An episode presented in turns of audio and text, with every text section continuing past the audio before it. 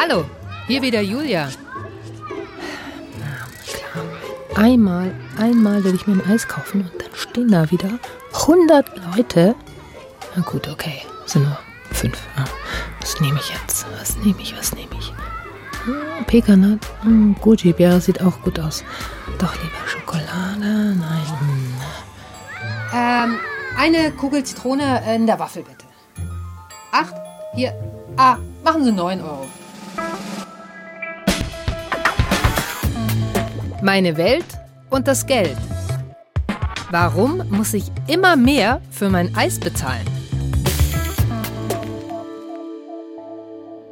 8 Euro für ein Eis, doch, äh, richtig gehört, klingt nach Wucherpreisen, könnte aber irgendwann ganz normal sein. Nächstes oder übernächstes Jahr jetzt natürlich noch nicht, aber in Zukunft wird auch eine sticknormale Kugel Eis 8 Euro kosten, ohne Trinkgeld. Das hat man mir jedenfalls glaubhaft versichert. Warum? Wegen der, Achtung, jetzt kommt's, Inflation. Inflation? Inflation? Inflation? Inflation. Die ist der Grund, warum Eis oder warum überhaupt alles immer teurer wird. Schauen wir also mal kurz in die Vergangenheit, also in meine Vergangenheit. Urlaub am Meer, strahlend blauer Himmel, Sandburgen bauen, im Wasser planschen und jede Menge Eis. Als Kind konnte ich nicht genug davon kriegen. Mama, darf ich noch eins? Bitte, bitte, bitte, bitte. Damals haben 50 Pfennige gereicht. Als ich Kind war, hat eine Flasche Kohle 10 Cent, amerikanische Cent gekostet. In Shreveport, Louisiana war das. Da ist Michael Burda aufgewachsen. Heute ist er Professor für Volkswirtschaftslehre an der Berliner Humboldt-Universität. In der Tat ist es so, dass fast alles, was wir im tagtäglichen Leben kaufen, ist teurer geworden. Und je weiter wir in die Vergangenheit zurückblicken, desto größer ist diese Verteuerung. Sag ich doch, alles wird immer teurer. Man kann es umdrehen und sagen, das Geld wird weniger wert. Wie man es auch dreht. Ich kann mir von meinem Geld immer weniger kaufen. Aber warum ist das so? Michael Burda erklärt mir das in einem Beispiel aus dem 16., 17. Jahrhundert. Spanien hat in der Kolonialzeit sehr viel Gold aus Lateinamerika geholt. Das war brutal. Die haben die Menschen ausgerottet und haben das Gold mitgenommen nach Spanien. Das Gold kommt an in Cadiz, wird entladen und natürlich, was macht man mit dem Gold? Man macht es zu Münzen und versucht es auszugeben, damit man irgendwie ein Haus kaufen kann, Pferde gekauft und sonst was, Wohnungen, äh, Häuser.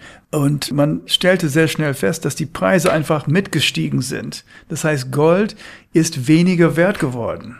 Denn wenn alle plötzlich ein Pferd wollen und auch noch das Geld dafür haben, dann gibt's irgendwann kaum noch Pferde zu kaufen. Die Verkäufer, die noch welche haben, wittern das große Geschäft und heben einfach die Preise kräftig an. Und so ist es mit allen Dingen, die die Leute mit dem neuen Gold kaufen wollen. Je mehr davon im Umlauf ist, desto höher steigen die Preise. Okay, das habe ich jetzt verstanden, aber woher kommt denn bei uns jetzt heute das neue Gold, äh, das neue Geld? Michael Burda erklärt mir, die Europäische Zentralbank steuert, wie viel Geld in der Eurozone kursiert. Sie macht das vor allem über den sogenannten Leitzins. Frankfurt am Main. Die Europäische Zentralbank hält an ihrer umstrittenen Zinspolitik fest. Sie belässt den Leitzins bei 0,0 Prozent. Das beschloss der EZB-Rat bei seiner Sitzung auf Malta. Genau, das ist der, der ständig in den Nachrichten auftaucht. Der Leitzins ist so wichtig, weil er das Zinsniveau im Euroraum mehr oder weniger vorgibt. Denn die EZB ist so eine Art Bank der Banken. Wenn ich bei meiner Bank einen Kredit aufnehme, dann könnte sich meine Bank wiederum bei der EZB Geld leihen, und zwar zum, genau, Leitzins. So also kommt bei uns das neue Geld in die Welt. Natürlich lässt die Zentralbank auch Banknoten drucken, Münzen prägen, aber es sind alles Kinkerlitzchen, Peanuts im Vergleich zu den Summen, die still und leise von Banken generiert werden und auf den Konten der Kreditnehmer landen. Was hat das jetzt alles mit Inflation und mit meiner Kugel Eis zu tun? Mehr oder weniger ist es so. Wenn die EZB den Zins senkt, dann denken viele Leute, wow, Geldleihen ist gerade so günstig, na da kaufe ich mir doch ein Haus oder ein neues Auto, eine Waschmaschine, ein Pferd oder eben auch nur eine Kugel Eis, was man halt gerade so braucht.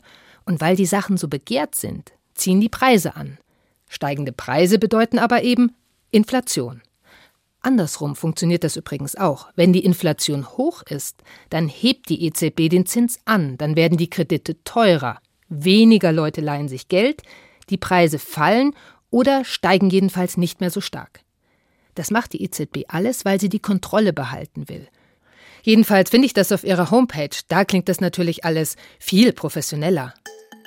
Der EZB-Rat verfolgt das Ziel, die Inflationsrate auf mittlere Sicht unter aber nahe 2% zu halten. Genau. Unter, aber nahe 2%. Wer denkt sich sowas aus? Und warum gerade 2%? Weil die Deutschen ein ganz großes Sagen hatten bei der Gründung der EZB. Hm, verstehe. Politisches Geschacher endet ja oft in seltsamen Formulierungen.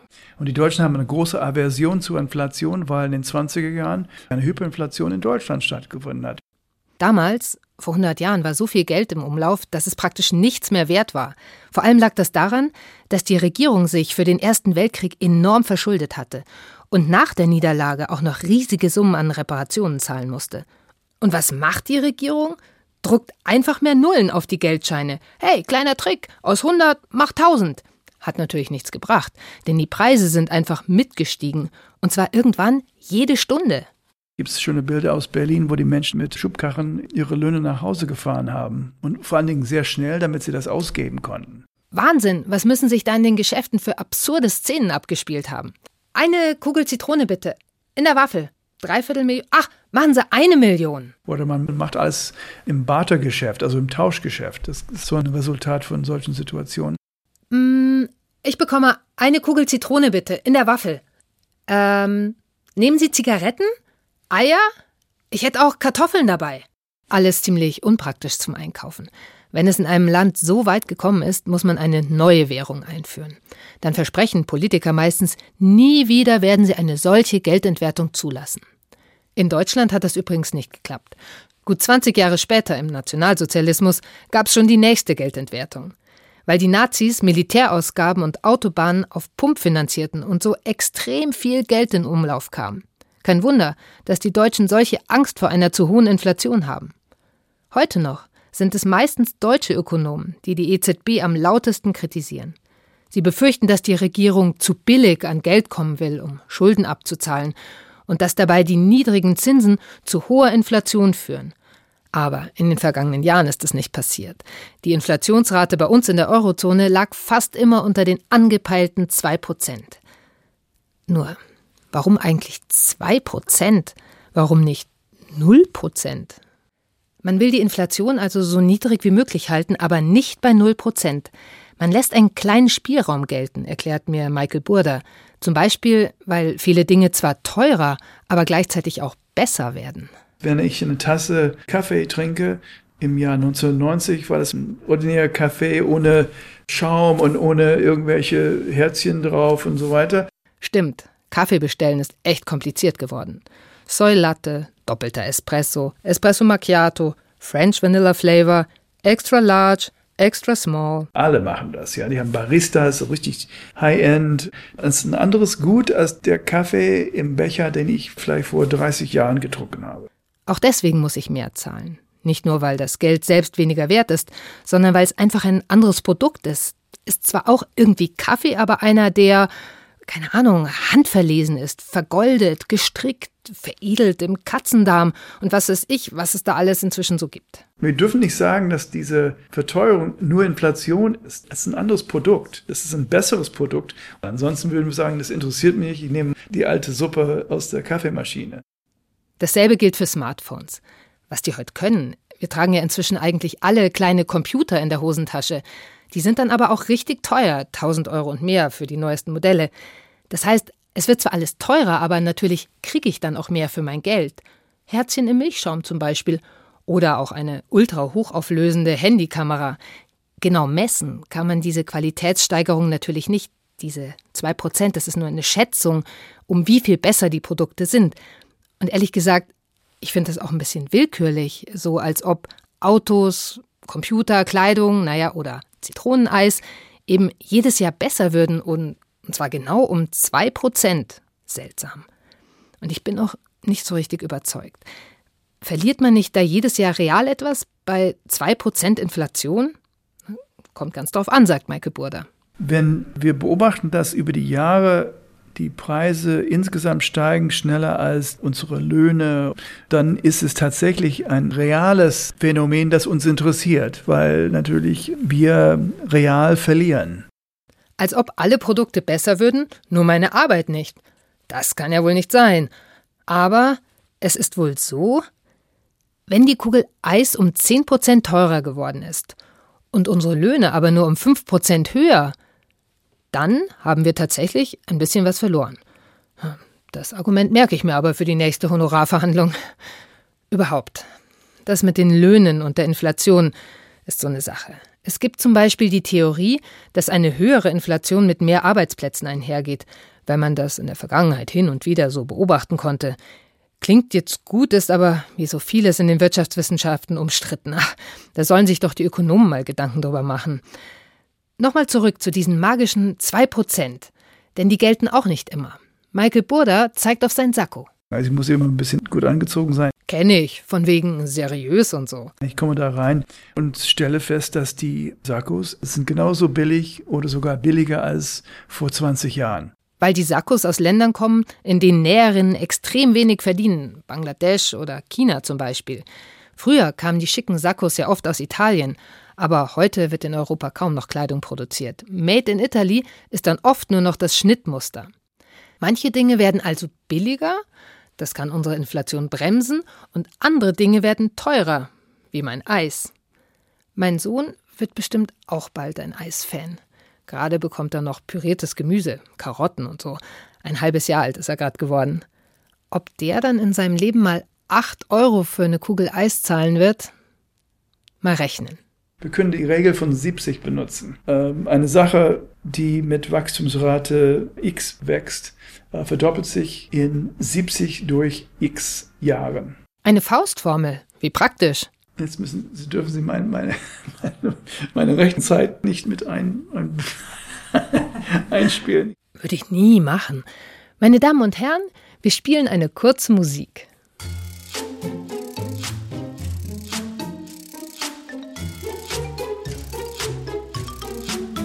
Also eine Verdopplung würde in zwei Jahren müsste man eine, eine das, ist eine ganz, ganz hohe Inflationsrate. Aber gehen wir mal von zwei Prozent aus. Dann dauert es sehr lange. Also das wirklich. Michael Burda rechnet aus, ungefähr in 70 Jahren, da könnte mein Sohn dann mit seinem Enkel im Eisladen stehen und sagen, eine Kugel Zitrone bitte. In der Waffel.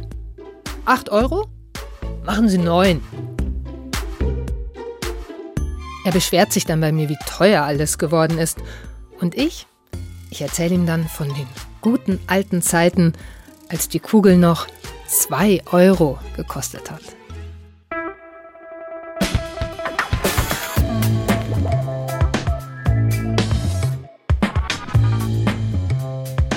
Recherchiert und geschrieben hat diese Podcast-Folge Maike Broska.